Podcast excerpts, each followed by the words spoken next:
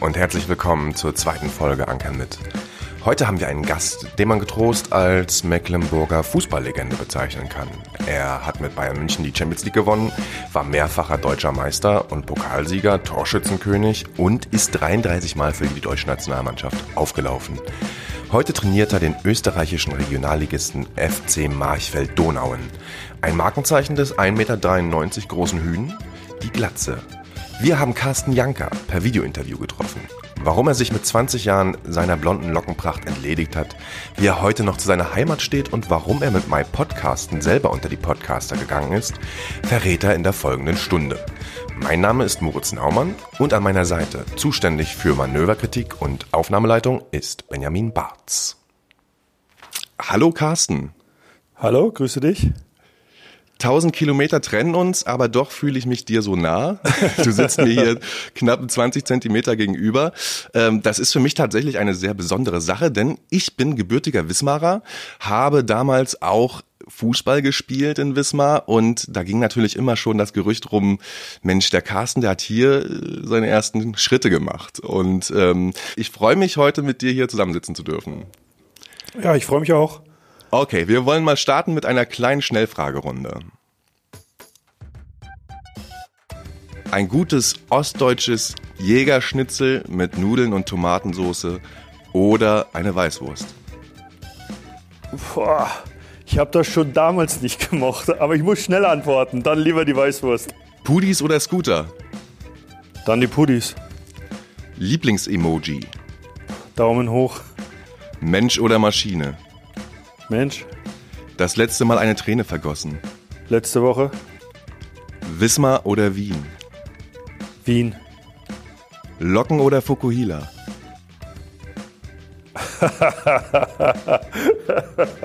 Dann Locken. Dusche oder Badewanne? Dusche. Trapattoni oder Hitzfeld? Keine Antwort. Slip oder Shorts? Shorts. Strand oder Berge? Strand. Dein Team macht neun Punkte in neun Spielen. Lieber drei Siege oder neun Unentschieden? Drei Siege. Effenbergs Mittelfinger oder Daums Nase? Effe. Aber Frage, das Jägerschnitzel, isst du das mit Nudeln und Soße? Du, das gibt's bei uns in der Kantine der Ostsee-Zeitung, gibt's das heute noch regelmäßig und es ist der Hit, tatsächlich. Also die Leute essen das sehr gerne. Ich habe es damals schon nicht gemocht. Ich mag, äh, ich mag Nudeln, aber nur Tomatensauce technisch. Ja. Aber das Jägerschnitzel mit Nudeln, nein, Du hast konnte dich, ich damals schon nicht. du hast, du hast dich für die Locken statt der Fukuhila entschieden. Eigentlich keins von beiden. Aber ich musste zwischen Fokuhila und äh, du hast ja nur zwei Auswahlmöglichkeiten und deshalb äh, habe ich die Locken genommen, ja, die ja bei mir da sind, wenn ich es wachsen lassen würde. Fukuhila, da musste ich auch sofort an eine Hansa-Legende denken. Mike Werner. Sagt dir der Name noch was? Ja, ja, ja.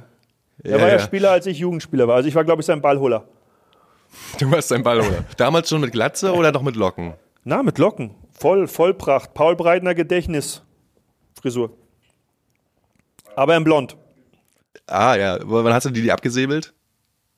Es hat so mit 20, äh, es fing, es fing dann, ich wollte es dann immer kürzer haben, weil die Leute haben immer auf den Kopf gedatscht, wie tolle Locken ich habe und irgendwann war das einem zu blöd und die Haare sind dann immer kürzer geworden und irgendwann war Glatze und mit meinem Eierschädel, das passt ganz gut.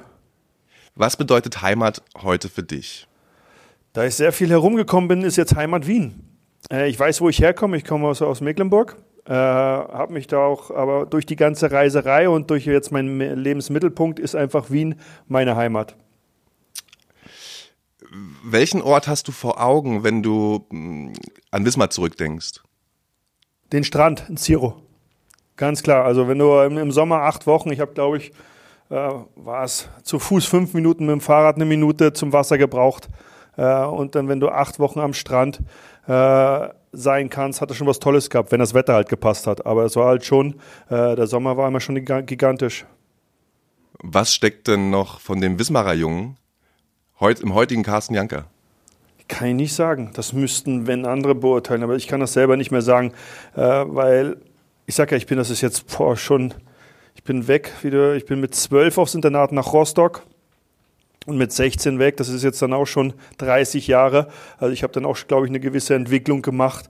Äh, noch einmal, ich weiß, dass ich aus Mecklenburg und äh, bin stolz darauf. Also das ist, äh, das, ist das, äh, das Thema. Aber ich bin halt doch sehr viel unterwegs, in sehr viel, vielen großen Städten gelebt. Äh, ob jetzt in Italien, selbst in Shanghai, auch, auch wenn das jetzt kein, kein, kein sehr guter Ausflug war, aber so viel unterwegs und habe jetzt als äh, Heimatstation Wien gewählt. Deshalb kann ich nicht sagen, was noch in mir steckt an, an wismarischer oder an mecklenburgischer Sturheit vielleicht noch. okay, wie äußert sich das denn heute? Sturheit? Wenn du schon sagst, die Sturheit, ähm, kann man, hast du so Lebenssituationen vielleicht Na, kann ich jetzt nichts, äh, nichts Explizites darauf sagen. Einfach nur, das sagt man ja vom Mecklenburger, dass sie ein bisschen stur sein können. Äh, und ich denke, das hat mich auch begleitet. Aber äh, man wird ja auch älter und geht, man geht halt immer mehr Kompromisse ein. Ne? Du bist ja nun auch dann dementsprechend in der DDR noch aufgewachsen. Ähm, welche Werte wurden dir in deiner Jugend vermittelt und wie haben die dir vielleicht auch geholfen, beziehungsweise haben die dich behindert? Gibt es irgendwas, wo du sagst, das hast du mitgenommen aus dieser Zeit, aus deiner Jugend, was sozusagen dir geholfen hat? Oh, es war halt dann doch schon so, dass wir, sagen wir mal, die Sportler es einfacher hatten. So ehrlich müssen wir sein, ja. Also ich bin ja auch schon dann mit 15, kurz vor der Wende, hatte ich ja auch schon, glaube ich, zwei Länderspiele oder vier Länderspiele und bin dann ins Ausland gekommen. Äh, und wir hatten natürlich auch die Vorteile. Ich wollte den Weg gehen im Sport. Ich glaube, die Einstellung auch zum, zum Sport, den habe ich aber auch von zu Hause mitgekriegt, äh, dass man was tun muss, um was zu erreichen. Und ich habe äh, immer, immer gesagt, dass die Ausbildung, es ist ja im Endeffekt so, dass das jetzt eigentlich übernommen worden ist. Man muss halt nicht mehr so viel trainieren die Woche. Also wenn ich mal, zurückdenke, wir haben, glaube ich, achtmal die Woche trainiert plus Spiel. Also bist du auf neun Einheiten gekommen. Ich glaube, äh, dass das zu viel war. Aber ich habe an, an dieser Ausbildung nur Gutes in Erinnerung. Aber erstmal, du merkst es ja, dass die Akademien ja auch jetzt, ob jetzt Bayern oder je, jeder große Verein hat eine Akademie und die versuchen das ja auch so aufzubauen mit Schule zu verbinden. Aber es war natürlich schon stressig. Also du darfst halt nicht vergessen, du bist um 6 Uhr aufgestanden, halb sieben Frühstück, 7 Uhr bis 9.30 Uhr Schule, dann Training das erste Mal, dann Mittagessen, dann bist du wieder zur Schule gehetzt, bist in der Schule fast eingepennt äh, und dann am Nachmittag nochmal Training. Dann bist du ins Internat äh, und hast Hausaufgaben machen müssen. Ich weniger, weil ich ja fauler Hund war. Äh, äh, aber es war halt schon stressig. Also es war jetzt nicht, aber ich wollte das. Also ich bin immer, ich bin privilegiert. Ich durfte mein Hobby dann zum Beruf machen.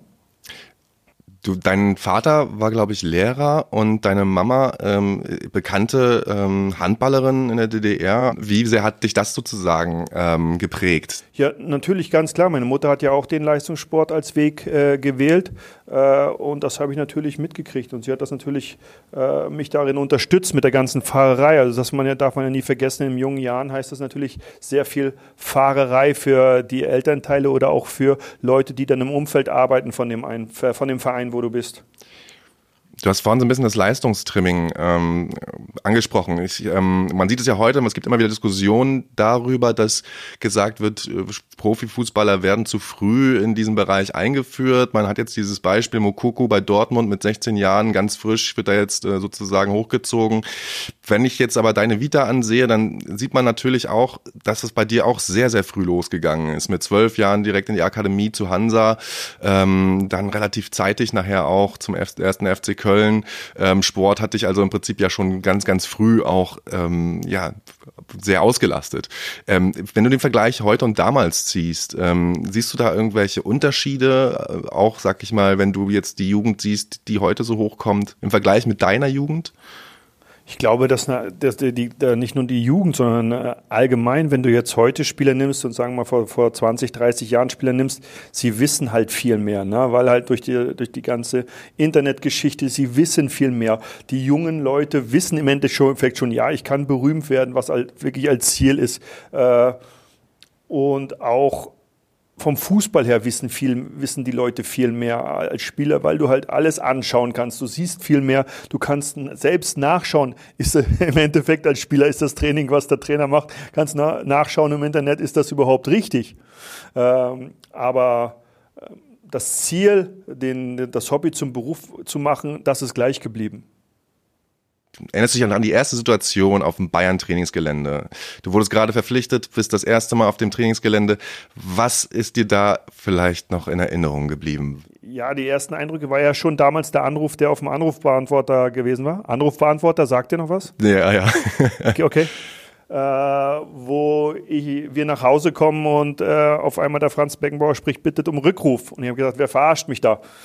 Dann natürlich äh, mit dem ersten Training. Zum Glück kannte ich einige Spieler von den U-Mannschaften, von den U-Nationalmannschaften. Deshalb war es ein bisschen einfacher. Ja, aber ich wusste, ja, jetzt bist du mit Klinsmann, Matthäus, Kahn in einer Scholl, bist du in einer Kabine. Also bist du mit dem Weltmeister in einer Kabine. Aber Fußball ist so ziemlich einfach. Du sagst dann Hallo, äh, hast einen gewissen Respekt und dann geht es aber auch raus aufs Training. Und es war natürlich riesengroß. Also es ist halt schon was anderes. Ne? Also es ist halt, da gibt es dann den, den Klamottenschacht, du schmeißt da deine Klamotten rein, dann brauchst du ein paar Fußballschuhe, ja, hier hast du drei. Also es ist halt dann schon riesengroß. Wie groß war der Druck in dieser Situation für dich? Überhaupt nicht. Bin ja als junger Spieler gekommen. Äh, Druck nicht wirklich. Aber ich hatte das Ziel, zu spielen zu wollen. Also den Druck eher von mir selber. Und du merkst dann auch, wie denn die Situation, wenn du durch, durch das ganze Umfeld, Manager Uli Hoeneß, äh, dass du irgendwann dazu getrimmt wirst, immer zu siegen. Und den Druck erledigt, nimmst du da, entweder nimmst du den an und ja, du musst damit umgehen können. Es ist ja so, wenn du gewinnst, sind drei Kamerateams da, wenn du zweimal miteinander verlierst, sind bei Bayern acht Kamerateams da. Jetzt natürlich noch, sagen wir, von 50 auf 100 Kamerateams. Ist der Druck also vielleicht auch positiv? Kann das sich äh, ja, gut auswirken? Es ist, ist, für, jeden, für jeden selber, äh, wie er damit klarkommt. Manchmal ist dann auch so, dass der Druck dann zu viel ist und du gewisse Ausraster hattest, die ja passiert sind. Darüber braucht bei, bei jedem Spieler schon mal. Äh, aber für Druck ist schon was, sollte man ins Positive umwandeln können. Wahrscheinlich ist diese Frage schon oft gestellt worden und du musst sie wahrscheinlich in jedem Interview beantworten. Ähm, die bitterste Niederlage deiner Karriere? Äh, in der U7 bei TSG Wismar. Nein, natürlich, 99, klar. Äh, wenn du in, ich sag mal, es waren 90 Sekunden, äh, einen Lebenstraum verlierst, ist das natürlich sehr bitter. Aber zum Glück ist es jetzt einfacher, weil wir zwei Jahre später das Ding gewonnen haben. Im Champions League-Finale 1999 gegen Manchester United sieht der FC Bayern lange Zeit wieder sichere Sieger aus. Es steht kurz vor Schluss 1 zu 0, Auftritt Carsten Janker. Per Fallrückzieher macht sich der Mecklenburger in der Schlussphase beinahe unsterblich, trifft jedoch nur die Latte. In der Nachspielzeit drehen die Engländer die Partie mit zwei Toren und machen eine der größten Tragödien der Vereinsgeschichte perfekt. Erst 2001 erringt das Team dann den Champions League-Titel gegen den FC Valencia. Ich würde jetzt gerne überleiten, einen Gast dazu holen, der uns äh, eine kleine Anekdote eingesprochen hat. Mal gucken, ob dir der Name noch etwas sagt. Er okay. ist seit 50 Jahren Jugendtrainer in Wismar und eine Legende auf den Wismarer Sportplätzen. Okay. Ähm, hat er dich auch trainiert oder was? Mich hat er auch trainiert. Okay. Und daher ist sozusagen diese Verbindung auch da. Okay. Ähm, Wilfried Eschen. Ja, sagt mir was. Sagt dir noch was. Pass auf, ich spiele dir mal eine kleine, eine kleine Nachricht von ihm vor. Carsten hat ja bei TSG Wismar gespielt und ich war ja Trainer bei Dynamo. Guck mal, wir haben ja auch gegen TSG gespielt. Das war eine ganz starke Truppe. Das waren vier, fünf Kinder, die die aus dieser Mannschaft von TSG zum FC Hansa gegangen sind. Ne, da war Carsten auch mit bei. Und, und diesen Jahrgang in, in der E-Jugend haben wir von Dynamo Wismar geschlagen im Endspiel um, um Kreismeister. Carsten ist ja aus Ziro. Und mein Torwart war immer jedes Wochenende, wenn er frei hatte, war ein Ziro. Und da hat er mit Carsten rumgewollt. Sie waren ein Jahrgang und die haben auch immer in der Auswahl zusammen gespielt. Den hatte ich in diesem Spiel rausgenommen, habe ich dann meinen Wechseltorwart ins Tor gestellt und wir gewinnen das Spiel 2-1 mein Torwart hat, ist Carsten, ich sag, wenn der auf Toilette geht, da gehst du mit. Der hat den richtig Manndeckung und der war so verzweifelt, der hat nicht ein Tor geschossen in dem Spiel. Da hat er geweint, ja. Der konnte nicht verlieren. Der war richtig wütend, wütend und heulend und ich so, Carsten, ich will mal wieder und dann, aua, der war richtig wütend, war der. Das war so eine Episode, das werde ich nie vergessen. Daran wird er wohl auch noch zu kauen haben. Stimmt das? Hast du noch daran zu kauen? Erinnerst du dich zufällig an dieses Kreismeisterschaftsfinale 1982? deshalb hast du überlegt, ob ich dir jetzt die Geschichte erzähle mit dem die schlimmste Niederlage. Ja, ja, ja. Nein, kann ich, also kann ich wirklich nicht mehr. Aber ich weiß, dass wir damals so war Dynamo, äh, Dynamo Wismar so schwer zu bespielen. Aber ich konnte schon nicht als Kind nicht verlieren. Also ob es jetzt Mensch ärgere dich nicht ist oder sonst was, ich konnte nicht verlieren. Wie hat sich das so während deiner Karriere dann gezeigt? Ähm, konntest du das ein bisschen runterfahren? Wie hast du eine richtig harte Niederlage verarbeitet? Wie lange hat das gedauert und was hast du gemacht? Ja, wenn du jetzt von der 99er Niederlage vom Champions League Finale sprichst, da habe ich schon äh, schlaflose Nächte gehabt. Das ging so bei mir bis zwei, drei Monate weil ich halt diese Riesenchance hatte mit dem Fallrückzieher an die Latte. Und zu damaliger Zeit, wo ich dann noch gelenkiger war als jetzt, habe ich, glaube ich, acht, acht von zehn reingemacht. Äh, und der ging halt nicht rein. Und du weißt ja, das sind auf dem Fuß sind das, glaube ich, drei Millimeter weiter oben oder unten, dann ist er drinne. Äh, aber sonst ist es dann, äh, merkst du, hast ja alle drei Tage ein Spiel und du kannst es halt wieder fürs nächste Spiel. Äh, und äh, dann einfach wieder probieren. Immer wieder aufstehen. Ja. Ähm, noch eine kleine Anekdote zu dem Trainer. Also er sagt, er war ähm, in der Kreisauswahl unter anderem ein Trainer. Ähm, da habt ihr nicht sehr oft miteinander trainiert, aber dennoch ähm, hattet ihr darüber wahrscheinlich häufiger Kontakt. Er hat tatsächlich noch eine zweite Anekdote für mich ähm, eingesprochen und äh, die möchte ich dir auch gerne nochmal vorspielen. Noch eine Episode, das war ja schon ein bisschen älter, da, ich sag ja, wo er bei Hansa gespielt hat, da hatte ich die B-Jugend von Dynamo übernommen hatten wir ja gegen Hansa gespielt. Dann hatte ich ihm dann von Rostock aus mit, mit dem Bus mit nach Wismar genommen. Haben 1-0 verloren. Da gab es einen Elfmeter für Hansa. Das war eine Schwalbe von einem Stürmer, Mittelstürmer von Hansa. Der heißt Carsten Janke. Ich war, ich war so wütend über den Schiri. Weil, oder hat Carsten ja gemerkt, dass ich wütend war. Da hat er nach dem Spiel gesagt, Esch, nehmen Sie mich noch mit. ja, weil meine Frau und seine Mutter abgesprochen, dass ich ihn mitnehme. Ne? Dann ja klar, klar, da nehme ich mit man muss dazu sagen, Wilfried Eschen hat ein unglaubliches Gedächtnis. Er kann sich heute noch bei fast allen seiner Spieler wissen, er weiß heute noch die Geburtsdaten, er kann sich an die ganzen Spiele noch erinnern, er hat ein unglaublich gut geführtes Archiv über Spiele und äh, deswegen war mir klar, wenn ich ihn zu äh, Carsten Janker befrage, wird er mir einige nette Anekdoten erzählen können ja. und ähm, das hat er tatsächlich gehabt. Ich habe aber in meinem Leben sehr wenig Schwalben gemacht, meiner Meinung nach. Äh, ich glaube, ich war ein sehr ehrlicher Spieler ich habe reingehauen, äh, aber ich habe auch genommen. Also ähm, deshalb, äh, ich mag das auch nicht, dieses Herumgewälze, wenn irgendjemand auf dem Platz äh, liegen bleibt äh, und dann nach zehn Sekunden wieder sprintet. Wenn ich Auer habe, dann, ich, dann muss es ein bisschen länger dauern. Also man sollte dann auch vernünftig sein und aufstehen. Und natürlich kommt sowas vor, weil du ja gewisse äh, Abläufe schon drin hast in deinem Körper und du denkst, du wirst jetzt getroffen und hebst dann ab. Aber ich war kein Spieler, der, und ich, ich mag das auch nicht bei meinen Spielern. Du hast ja nun ziemlich viele Titel in deiner Karriere gewonnen. Welcher war für dich der persönlich wertvollste? In der U7.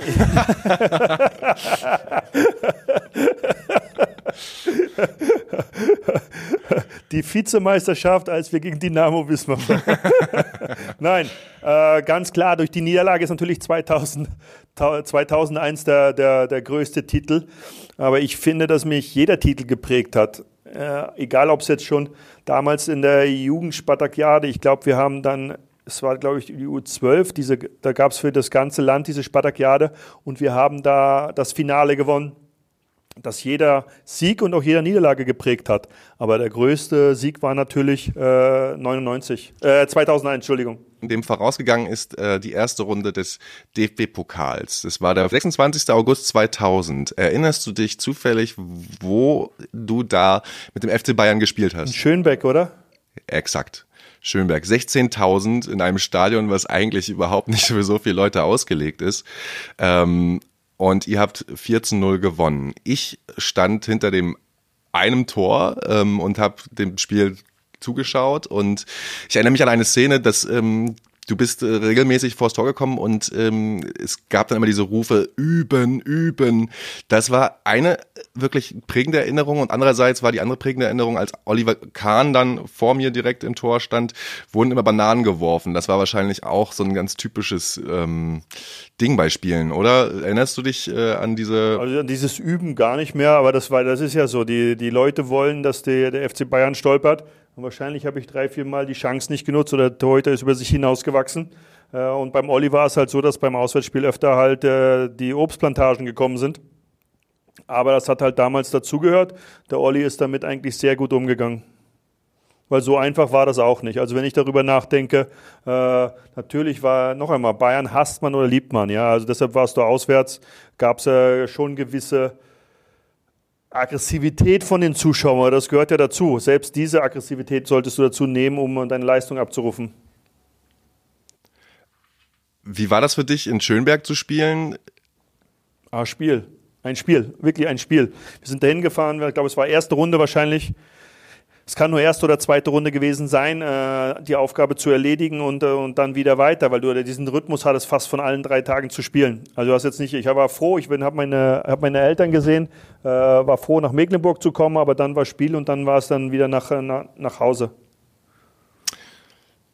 Schönberg hat sich bestimmt Riesenchancen ausgerechnet. Du hast dann aber in der 90. Minute mit 4 zu 0 den Deckel drauf gemacht und äh, das Tor erzielt. Ähm, Du hast gerade schon gesagt. Na, ich habe ja 90 Minuten vorher geübt, weißt du? Chapeau. Aber emotional war das für dich nicht, sozusagen dann in irgendeiner Form dort auf die äh, mecklenburgische Steppe zu kommen und mit dem FC Bayern dort zu spielen? Ja, eigentlich überhaupt nicht. Emotional waren eher die Spiele im, im, im Ostseestadion. Also da, wo ich äh, vier Jahre, vier Jahre war ich auf der, da auf der, auf der Sportschule. Und da war das Ziel damals, ich bin mit, mit zwölf nach Rostock und ich wollte in diesem Stadion spielen für Hansa Rostock. Das war emotional. Erinnerst du dich an ein besonderes Spiel im Ostseestadion? Ja, ich habe da gerne gespielt. Ich glaube, dass, äh, wo ich mit drei Kontakten ein Tor schieße.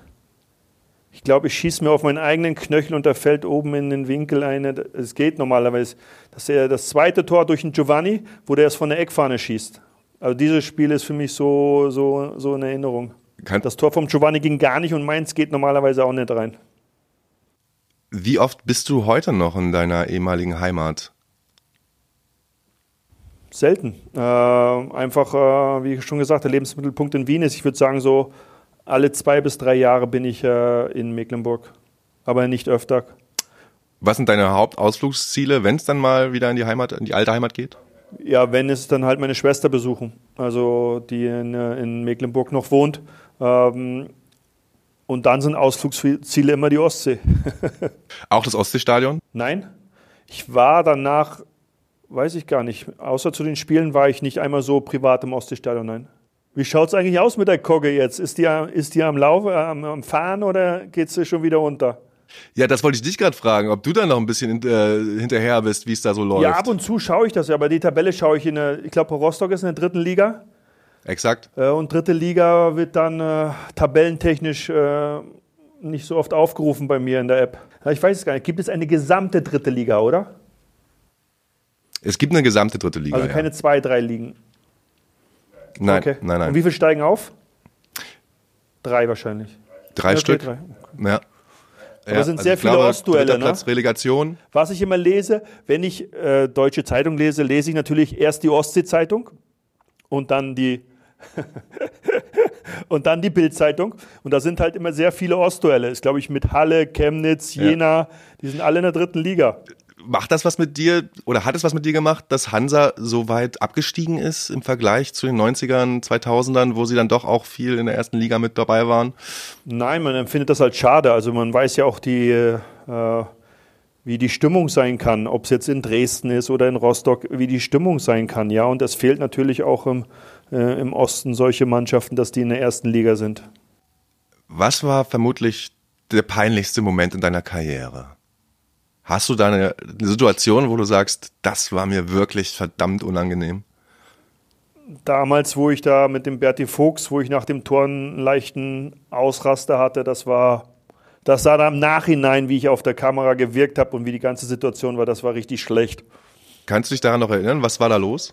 Ja, es war halt, wir haben gegen Leverkusen gespielt, war ein entscheidendes Spiel und du versuchst ja, dich zu motivieren vor so einem Spiel, so Punkte, wo du dich noch mehr pushen kannst. Und für mich war es, äh, ich bin super ausgekommen mit den Leverkusenern bei der Nationalmannschaft, äh, ich glaube, das war mit den Spielern bin ich halt super ausgekommen. Ich weiß nicht, ob es durch die Nationalmannschaft oder durch irgendwie bin ich super ausgekommen. Ich habe mir halt äh, den Trainer ausgesucht, weil ich habe mir gedacht, er hat mich 98 nicht mit zur WM genommen. Er hat seine Superstürmer mitgehabt, sondern so als Motivation. Der hat mich nicht mitgenommen. Das, Punkt, Punkt. Ja? Und das ist dann voll ausgebrochen. Das ist halt die Geschichte, wo der Druck halt manchmal explodiert ist. Ich habe mich danach entschuldigt und das war nicht richtig, aber es ist passiert. Es ist nicht nur peinlich, sondern du bist... Äh, wenn du dann drei Tage Bildzeitung erste Seite bist, ist Janka noch tragbar für den FC Bayern? Ist Janka noch tragbar für die Nationalmannschaft? Dann ist nicht nur peinlich, sondern ist auch negativ für deine Familie. Verstehst du, was ich meine? Und sowas hätte man ja. sich sparen können. Ja. Wie hat sich das denn ausgewirkt? Also, weil du sagst, es ist auch negativ für deine so, Familie. So, wie gesagt, drei ähm. Tage erste Seite Bildzeitung. Äh, äh, aber noch einmal, ich habe mich direkt nach dem Spiel, ich wusste, dass ich einen absoluten Scheiß gebaut habe, äh, mich entschuldigt. Es ist aber passiert. Äh, und dann war es halt ein bisschen in den Medien und dann war es dann auch viel gegessen. Ich habe dann versucht, einfach wieder meine Leistung zu bringen. Und peinlich war natürlich auch die Geschichte, wo dann beim Stefan Raab die Geschichte äh, mit der Freilegen des Gemächts äh, während des Spiels, das war aber das was, passiert. Das sind so, was so wirklich peinlich und Dings war. Kurz zur Einordnung. In einem DFB-Pokalspiel wird so sehr am Dress von Carsten Janka gezuppelt, dass sein bestes Stück zum Vorschein kommt. Gefundenes Fressen für Stefan Raab, der die Szene in seiner Sendung TV Total ausschlachtet. Einigen dürfte der Begriff Puller-Alarm noch bekannt sein. Was sind die Ziele und Ambitionen des heutigen Carsten Jankers? Ähm, hast du noch ähm, Lust, richtig groß nochmal ähm, aufzutrumpfen? Wo würdest du dich gerne in fünf Jahren nochmal sehen? Was ist sozusagen was willst du gerne noch erreichen? Ja, ich bin jetzt mit der, mit der Ausbildung jetzt seit drei, drei Jahren fertig mit der höchsten Ausbildung, also UEFA Pro. Äh, mein Ziel ist es schon, äh, Bundesliga zu trainieren. Step by Step. Äh, ich war jetzt, das erste Mal war ich, äh, meine erste Station war 2018 in Horn äh, sind aufgestiegen von der dritten in die zweiten und sind, sind dann, äh, bin dann entlassen worden, weil nach dem Aufstieg gewisse, wir einfach nicht erfolgreich waren und auch die Punkte nicht gepasst haben. Äh, dann war ich, hatte ich kurze Pause und dann bin ich wieder in die dritte Liga gegangen. Äh, dann war letztes Jahr der Corona-Stopp, wir waren Erster. Also mein Ziel ist es schon, nochmal Bundesliga zu trainieren. Und mein groß, ganz großes Ziel wäre, die Champions League-Hymne nochmal zu hören. Aber das ist noch ein weiter Weg. Ich bin am Anfang. Auch wenn ich jetzt, auch wenn ich älter bin als du, aber in meiner Karriere als Trainer bin ich noch sehr jung und habe noch sehr viel dazu zu lernen. Hast du ein Trainervorbild? Ja, das ist der Mix. Äh, es sind so gewisse äh, Dinge, die ich in. Äh, ich habe sehr gute Trainer gehabt in, äh, in, in, in meiner Karriere, auch Persönlichkeiten, mit denen ich zusammengearbeitet habe. Ob es jetzt Ole Hünnes als Manager ist, ist schon eine, eine Geschichte, über sechs Jahre den kennenzulernen und wie er diese Menschenführung äh, selber für sich veranlagt hat. Ähm, und Trainer ist natürlich Hitzfeld, Trapattoni, Spalletti. Äh, ist jetzt nicht so, dass das äh, keine, die waren schon sehr gut in ihren verschiedenen Dings perfekt. Und da muss man sich das rausnehmen. Ja, das könnte ich mir vorstellen. So geht man mit Leuten um oder das, das, das möchte ich. möchte so die Ansprache haben. Die italienische Geschichte mit dem Spalletti. Natürlich, wir haben manchmal eine Stunde Einwürfe trainiert. Ich glaube, das da kannst du nicht auf die Deutschen ummünzen, sondern das kannst du vielleicht fünf, zehn Minuten machen, sondern so gewisse Inhalte und auch Umgang, das möchte ich zum Beispiel auch nicht. So hat der Trainer mit mir, mir so gesprochen. Ich sage so, vielleicht möchte ich das nicht mit dem Trainer. Aber der Carsten Janker sollte seine, seine Trainerphilosophie selber entscheiden. Aber gewisse Einflüsse natürlich durch die Trainer, die ich hatte, die sind natürlich automatisch. Wie darf man sich den heutigen Carsten Janker Alltag vorstellen? Oh, kommt drauf an, was für ein Tag ist. Wenn Sonntag ist, dann wird äh, Football geschaut, American Football. Äh, sehr. Also ich habe so einen NFL Game Pass. Äh, Freitag, Samstag ist Fußball. Laufen, drei bis viermal die Woche. Ein bisschen körperlich betätigen plus ein bisschen Stabilprogramm. Ja, kochen. Ja, telefonieren, podcasten. Mal podcasten. Äh, das, was ist. Es ist halt, in, in, wir haben ja diesen Lockdown und wir haben ja jetzt auch noch die Ausgangsbeschränkung äh, bis zum 7. Das ist so, ja. Bücher lesen, eine Zeit lang. Im Moment habe ich keinen Bock mehr zu lesen, weil ich, glaube ich, sechs Bücher in, in zwei Wochen gelesen habe. Äh, habe ich immer solche Phasen. Habe jetzt sehr viele Bücher gelesen. Äh, beschäftigen. Hast du einen Buchtipp? Was? Hast du einen Buchtipp? Oh, ja, eher so Thriller. Das ist David Baldacci. Äh, die linken Rhymes äh, Bände. Ich glaube, der hat 18 oder so. Oder, oder 15, 15 bis 18. Ich muss jetzt überlegen. So genau weiß ich es nicht. Äh, die fesseln mich schon ganz gut. Ein Carsten Janker steht an der Pfanne. Was ist denn da drin? Äh, Jägerschnitzel mit Nudeln und Soße.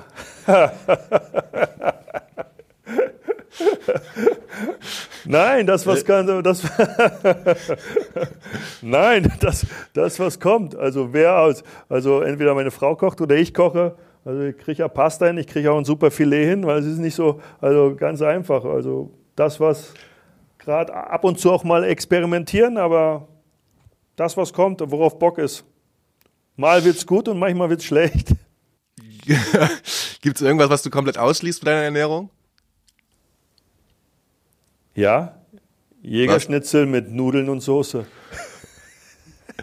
Ich merke schon, das wird der absolute Running Gag in dieser Folge. ist, äh, und ähm, solltest du dennoch ähm, irgendwann mal äh, tatsächlich nach Rostock kommen und ähm, Lust haben, nochmal vorbeizuschauen, dann verspreche ich dir, es wird ein richtig gutes Jägerschnitzel geben. Okay. Alles klar. Lade ich dich in die Kantine der Ostsee-Zeitung und dann bringen wir dir das beste Jägerschnitzel, was du je gegessen hast. Alles klar. ja, und wer weiß, 2021 im Sommer könnte es ja vielleicht schon soweit sein. Ähm, wir, äh, wir warten das mal ab. Im Moment ist bei euch Stillstand mit der Saison, oder? Ja, ich habe wieder Corona-Pause. Corona-Pause. Wann geht's weiter? Im Februar, oder? Ja, im Februar. Am 8. Januar hoffe ich, dass ich wieder anfangen kann zu trainieren und dann am 26. Februar wäre das erste Spiel. Wie läuft das in der Regionalliga bei euch? Ist das äh, trainiert ihr täglich? Ähm, ist das äh, die, die Spieler sind die, ähm, sag ich mal, noch ähm, im Jobs teils, aktiv? Teils, teils. Ich habe einige, die davon leben. Ich habe einige, die davon arbeiten gehen. Einige, die studieren. Einige gehen noch Schule. Äh, das heißt, dass wir viermal die Woche trainieren plus Spiel, also vier plus eins. In der Vorbereitung okay. halt mit Hauslauf. Aber Samstag, Sonntag ist meistens frei. Entweder kriegen sie den Lauf nach Hause und müssen mir dann per WhatsApp oder äh, mit, wenn sie mit Runtastic ZB äh, laufen, äh, mir die Läufe schicken. Wie sorgst du dafür, dass die Spieler sich im Moment fit halten? Ja, indem sie ein Trainingsprogramm äh, bekommen haben und äh, einfach Eigenverantwortung. Äh, sie, wir, wir haben das jetzt schon ein paar Mal, diese, wir haben ja diesen Lockdown schon gehabt, dass wir kein Training hatten. Dann hatten wir während der Saison schon Phasen, wo wir zwei Corona-Fälle hatten. Äh, und das war dann halt auch so, dass ähm, äh, sie gemerkt haben, dass dieser Rhythmus fehlt.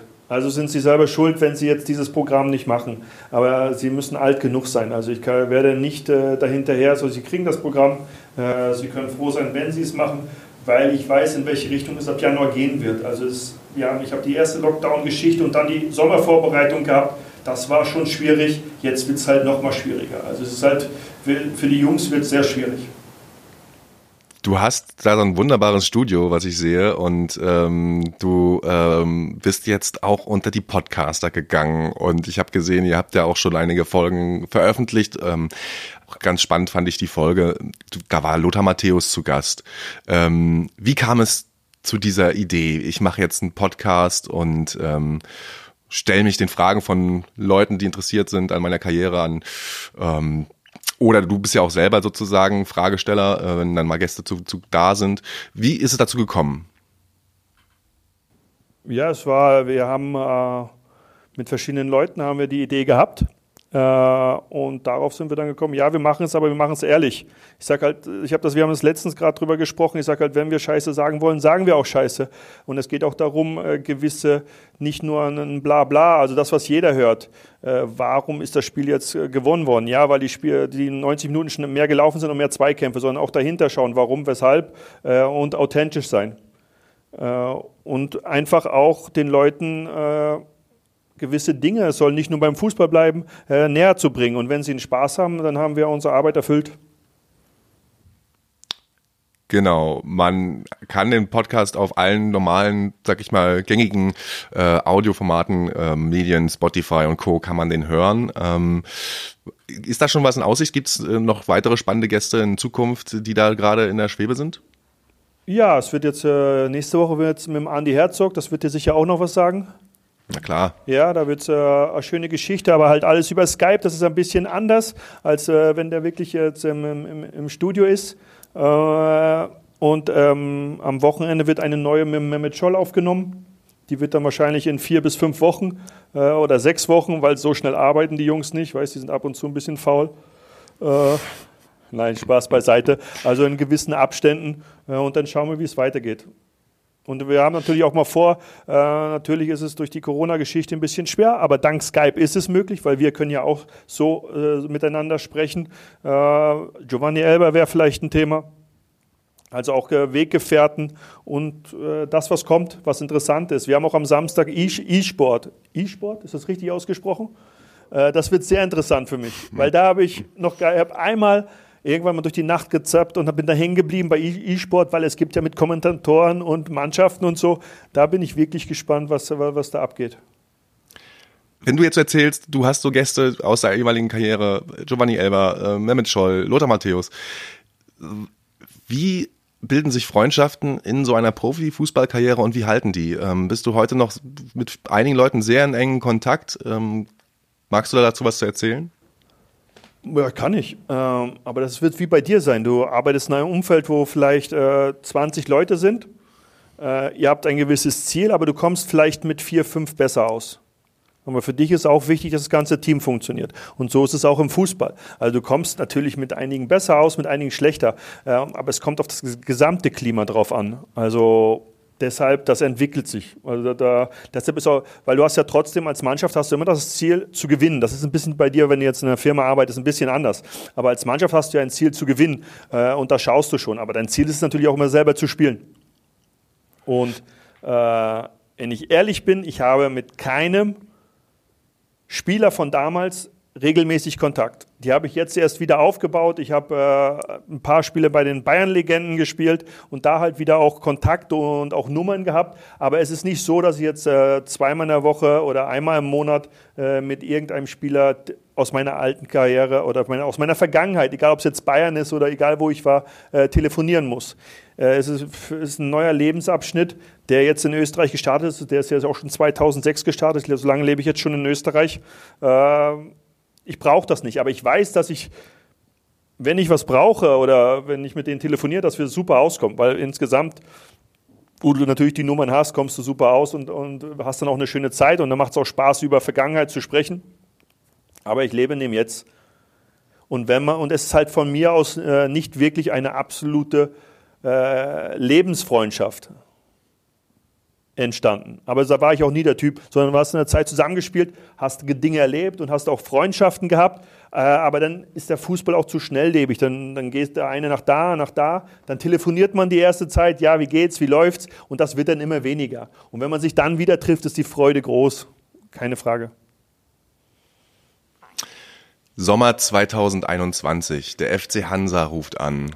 Zweite Liga, Aufstieg. Jetzt braucht man einen neuen Trainer. Der alte ist leider geschasst worden. Jetzt rufen Sie bei Carsten. Mit dem Aufstieg an. ist der neue Trainer, der alte Trainer geschasst worden. Ja, wow. ja, ganz, ganz schwierige Umstände. Das kann, ja, ja, kann man ja. gar nicht so, kann man gar nicht so erklären. Aber ähm, es gibt ein, es gibt äh, einen Bedarf, einen Trainerbedarf beim FC Hansa Rostock für die zweite Liga. Carsten Janker wird angerufen. Wie reagiert Carsten Janker? Ich nehme das Gespräch an. also noch einmal. Ähm, äh, das muss passen, ich muss mich bereit dafür fühlen. Ja, es, es, nutzt nichts, wenn ich mich nicht bereit dafür fühlen würde. Also man würde sich zusammensetzen. Also ganz klar. Also deshalb ja, das wäre wär sicher eine reizvolle Aufgabe. Sehr, sehr schön. Das hören bestimmt einige Leute sehr gerne. Ähm, wir werden sehen. Vielleicht ja, das, es. Ich, ähm, wenn mit dem Aufstieg wird der Trainer noch bleiben. Und ich sage, das ist immer die Geschichte. Man hofft dann, man, dass die Mannschaft und der, der, Trainer verliert. Und das ist halt äh, in dem Geschäft einfach so. Aber ich wünsche es Rostock nicht, dass sie einen neuen Trainer brauchen. Ich danke dir sehr, dass du dir die Zeit genommen hast, ähm, auch ein bisschen über deine Vergangenheit zu reden, über ähm, da mal tolle Einblicke zu bekommen. Ähm, und wir freuen uns, wenn wir uns dann vielleicht irgendwann tatsächlich mal wieder an der Küste wiedersehen. Und ähm, ja, Vielen Dank. Ich danke auch, hat sehr viel Spaß gemacht und das können wir dann machen, wenn wir alle geimpft sind. Ne? Das Interview ist beendet und ich begebe mich jetzt auf den heißen Stuhl, denn äh, gegenüber von mir sitzt Benjamin Barz und Hallo. Hi Benny. Du warst die ganze Zeit dabei und durftest das äh, in dem Interview lauschen. Ähm, in der ersten Folge, in unserer Vorstellungsfolge, ähm, habe ich Carsten Janker als Wunschgast erwähnt, wohl wissend, dass wir ihn natürlich bekommen. Na klar. Aber es war aufregend, oder? es war aufregend, auf jeden Fall, ja. Und ich finde, er sieht immer noch aus wie damals. Da hat sich kein Stück verändert. Kann ich nicht sagen. Das stimmt, du hast keine Ahnung, Nee. was das angeht. Ja. Aber er sah sehr gut aus. Das, so viel kann ich sagen. ja, ja, der, ist, der hat sich fit gehalten, auf jeden Fall. Und so sympathisch. Ja. Also abgeklärt, aber auch absolut sympathisch dabei. Ne? Also redet nicht viel. Du hattest teilweise ein bisschen Schwierigkeiten, ihn zu kitzeln, Ja. ihm was raus, aus, dem, äh, aus ihm rauszukriegen oder eine Emotion, im- eine Emotion abzuverlangen. Ja. Aber zwischendurch hast du es geschafft und ähm, das waren so für mich auch die Höhen des Podcasts. ja. Wie hast du dich so gefühlt? Dein Idol so? Am Anfang ähm, musste ich mich sehr an, also habe ich mich sehr an, den, an meinem Skript festgehalten, habe viele Fragen drauf stehen gehabt und ähm, das hat mich so ein bisschen daran gehindert, so ein bisschen mehr auf ihn einzugehen. Das habe ich dann festgestellt und versucht, mich dann im Laufe der Folge ähm, davon zu lösen, um dann doch ein bisschen mehr darauf einzugehen, was er so erzählt. Und das hat, glaube ich, auch ganz gut geklappt. Aber am Anfang ist es ja für uns immer noch eine neue, eine neue Sache, hier diesen Podcast zu machen. Aber es macht unheimlich Spaß und es hat auch mit ihm total Spaß gemacht, weil er war locker und ähm, sehr pragmatisch. Genau. Man muss jetzt auch mal noch mal dazu sagen, du hattest noch eine weitere Schwierigkeit. Denn es war kein Live-Gespräch, sondern es war ein Zoom-Call. Das war für mich auch so ein bisschen äh, ein Moment, wo ich gedacht habe, uh, wird das funktionieren? Weil diese Distanz zu überbrücken, emotional und auch, ähm, und auch räumlich, Mhm. ist schon eine Nummer. Ja. Und ich finde, das hast du ganz gut hingekriegt. Und das hat er auch ganz gut hingekriegt. Profi, voll Profi. Denn ja. er hat ein eigenes Studio gehabt. Ja, Mann, da steht, das, das, war, das sah wunderbar aus. Also ich meine, das kann man im Podcast nicht zeigen, aber Müssen wir nachher mal ein Bild so noch machen. das ist, genau, machen wir noch ein Bild so. Ich glaube, wir haben ja auch eins gemacht, da kann man das Genau, wir haben ein Bild gezeigt, das werdet ihr alles sehen. Also es sah super professionell aus bei ihm. Ja, genau. Ähm, ja, genau, das Jägerschnitzel bleibt im Gedächtnis auf jeden Fall. Das hat auch er nicht vergessen, im Gegensatz vielleicht zu ein, den einen oder anderen Trainer, Ja. die, die er in seiner Vergangenheit mal hatte. Ähm, Aber dieses Jägerschnitzel hat sich als Glücksgriff er, erwiesen, finde ich. Weil ich habe es ja schon mal gesagt, ich bin nicht so jemand, der mit Fußball connecten kann, der, ähm, ja, der da einfach nicht so einen Fuß, äh, Zugang zu findet. Aber ich kann mit Jägerschnitzel und Nudeln connecten. Und das hat's, also ganz ehrlich, das hat es mir einfach gemacht. Und ich glaube auch, ich, ich glaube, die meisten unserer Zuhörer werden auch Fußball, äh, Fußball schätzen als Sport. Aber die, die es nicht tun, werden wahrscheinlich auch darüber den Zugang ganz gut finden. genau. Ähm, was du vorhin erwähnt hattest mit den Fragen, dass du sehr an deinen Fragen geklebt hattest, das kam am Anfang wirklich rüber, fand ich. Und ähm, ich glaube, das war auch noch so, dass du da gedacht hast, oh Gott, es klappt wirklich. ne? So dein Idol zu finden, das ist schon. Mhm. Ähm, das ging mir tatsächlich auch so ähm, bei meinem Interview mit äh, Herrn Dr. Löbermann. Mhm.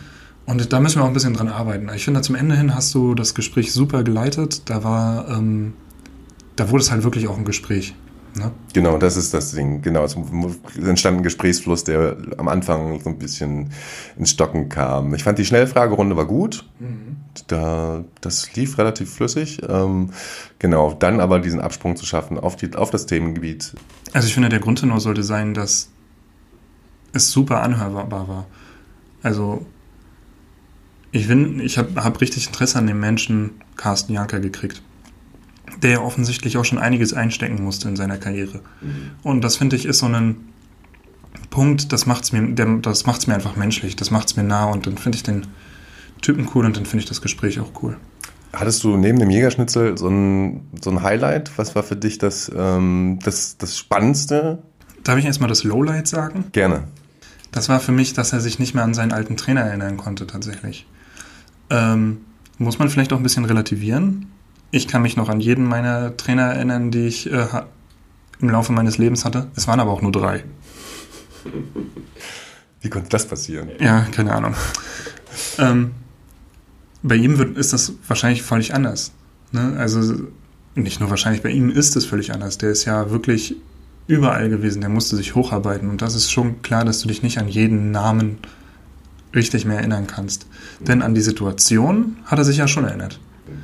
Ähm, Highlight war für mich immer, wenn er gelacht hat. Mhm. Ne?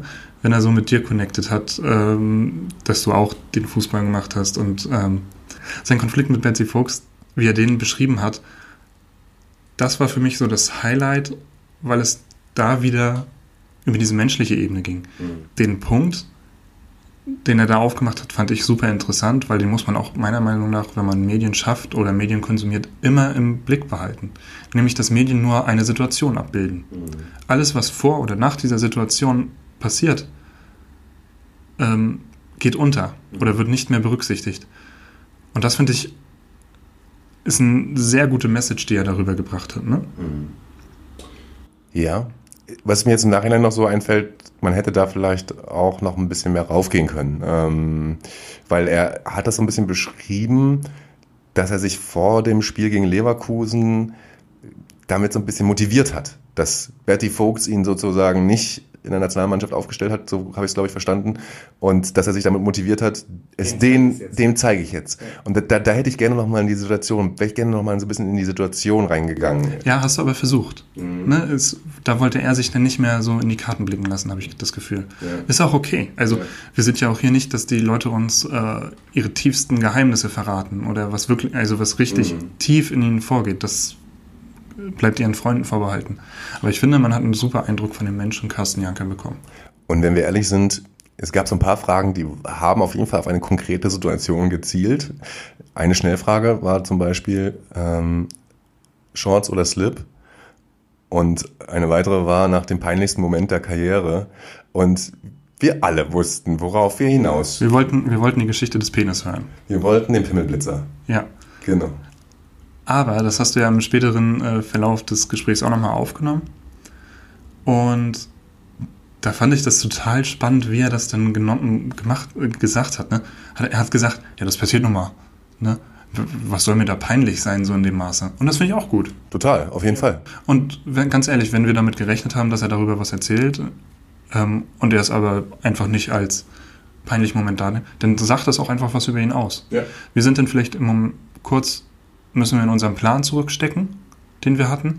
Aber ganz ehrlich, dafür ist es ein Podcast. Kein Plan überlebt den ersten Feindkontakt. Ja. Was mich noch überrascht hat, ist, dass ich eigentlich davon ausgegangen bin, er trainiert jetzt einen Viertligisten in Österreich. Der hat so ein bisschen mit seiner Karriere abgeschlossen und Überhaupt nicht, oder? Nee. Das war aber eigentlich meine, so, davon bin ich ausgegangen. Das war so die Grundstimmung, wo ich dachte, der wird, der hat jetzt abgeschlossen mit der Karriere, der macht jetzt dann noch ein bisschen so spaßeshalber, aber der hat noch Bock. Und es klang eher so, als wäre er jetzt noch mal so so getriggert, als äh, hätte er jetzt noch mal so richtig, als hätte er jetzt noch mal so, ein, so genau so ein so ein so einen absoluten Willen jetzt noch mal den neuen Lebensabschnitt noch mal richtig Gas zu geben. Ja. Und süß fand ich dann auch, wo du auf äh, gefragt hast, ob er auch den FC Hansa trainieren wollen würde, wenn der jetzt aufsteigt ähm, dass er dich da so ein bisschen vorgeführt hat. Ne? Warum sollte, warum sollte ich den, warum sollte es da einen Trainerwechsel geben, wenn der FC Hansa früh aufgestiegen ist? Das fand ich auch sehr schön. Ja, das stimmt. Wobei er es nicht ausgeschlossen hat und das fand ich auch wieder sehr schön. So, ähm, er meinte ja auch, er würde noch einmal gerne die Champions League Hymne hören. Warum nicht mit dem FC Hansa?